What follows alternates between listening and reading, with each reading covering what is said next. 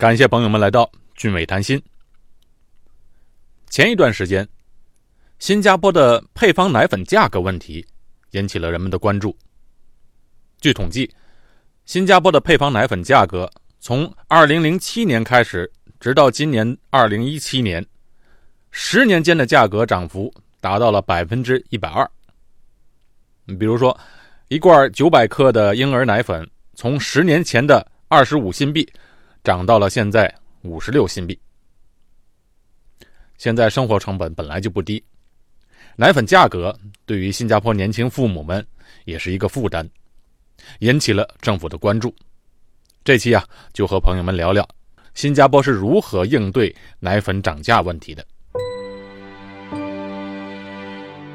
新加坡，一个地图上毫不起眼的小红点承载了无数华人。不平凡的故事，俊伟谈心，为您谈古论今。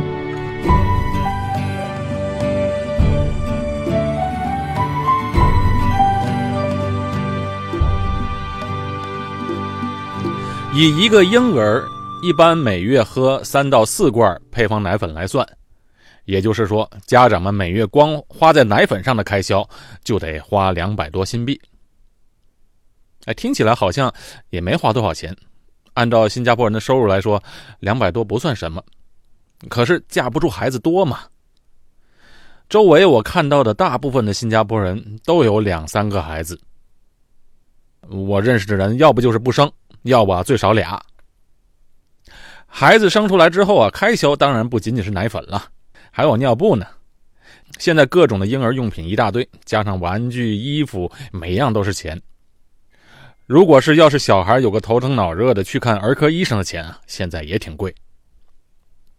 种种开销加在一起，钱就不少花。如果有两三个孩子的话，那可想而知，年轻夫妇们的负担是挺大的。这养孩子的负担啊，从来就不轻。小孩的奶粉也从来没便宜过，在我印象当中啊，一直都挺贵的。我小时候啊，就是喝奶粉长大的。从小我就听我老爸说，我出生的时候啊，家里面借钱买奶粉的故事。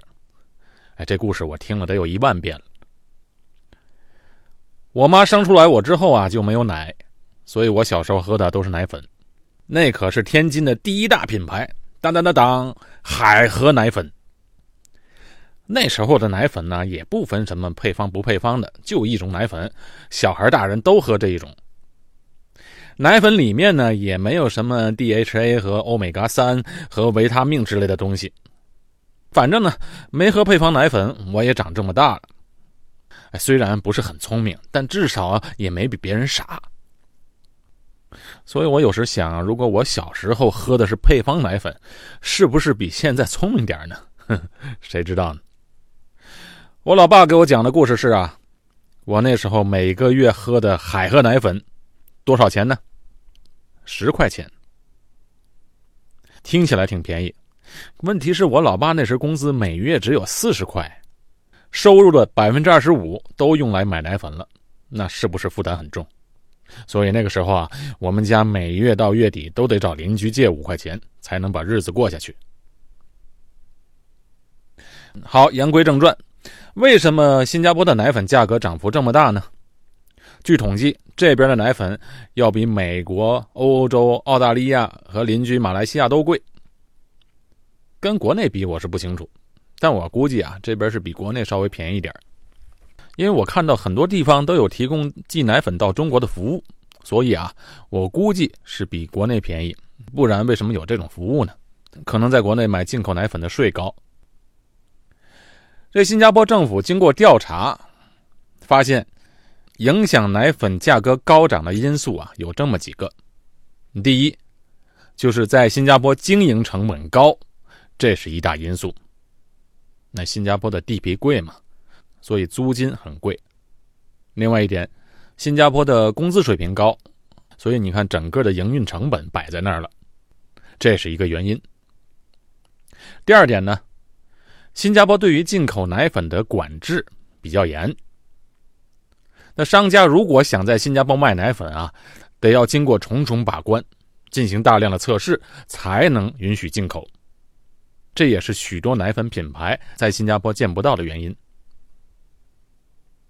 经营的成本没办法马上改善，但是对于进口管制是可以立刻改变的。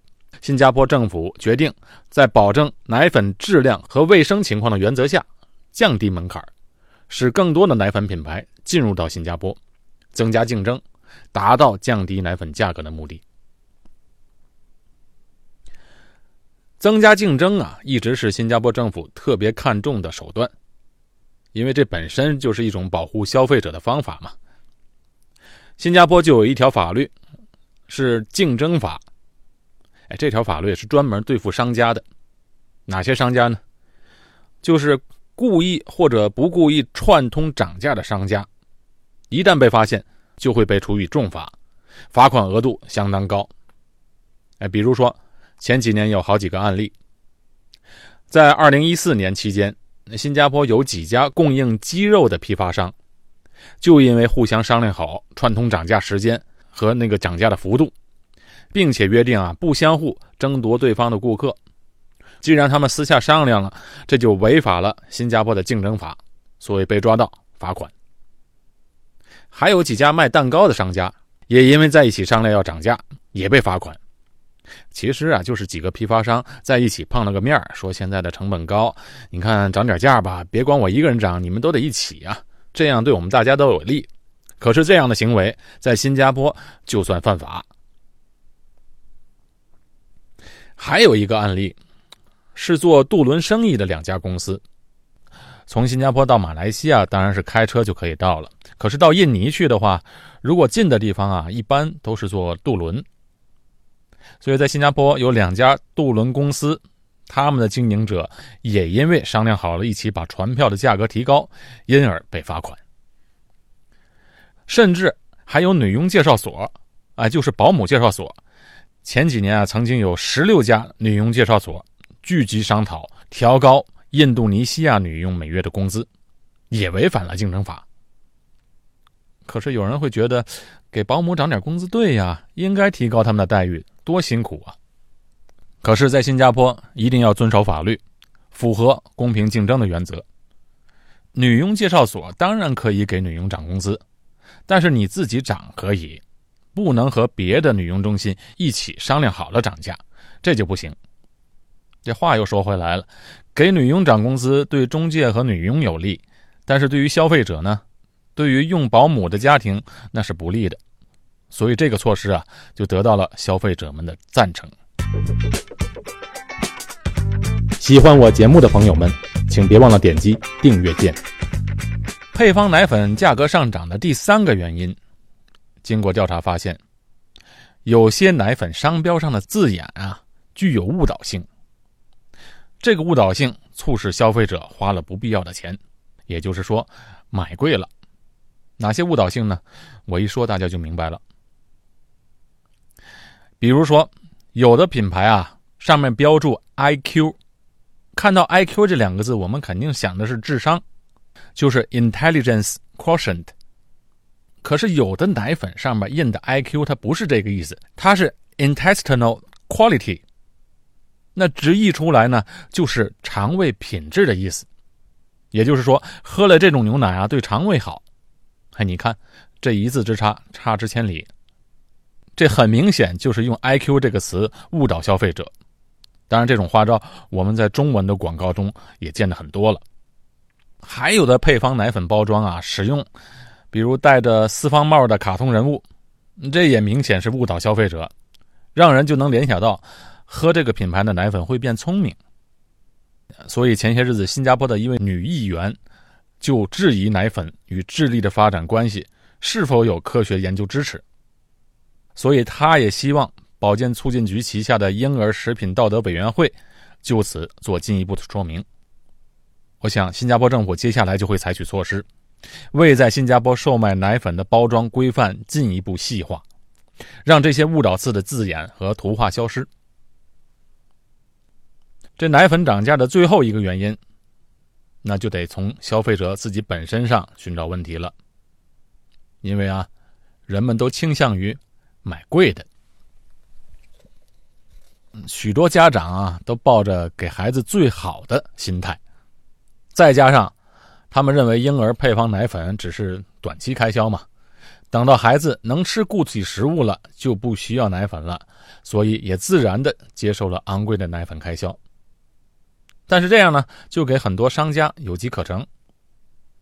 其实这个新加坡的保健促进局已经说明过了，不管是什么价钱买的配方奶粉，便宜的也好，贵的也好，只要是在新加坡售卖的，都是经过严格检测的，全部都符合品质和安全保证，所含的营养成分啊都能达到健康标准。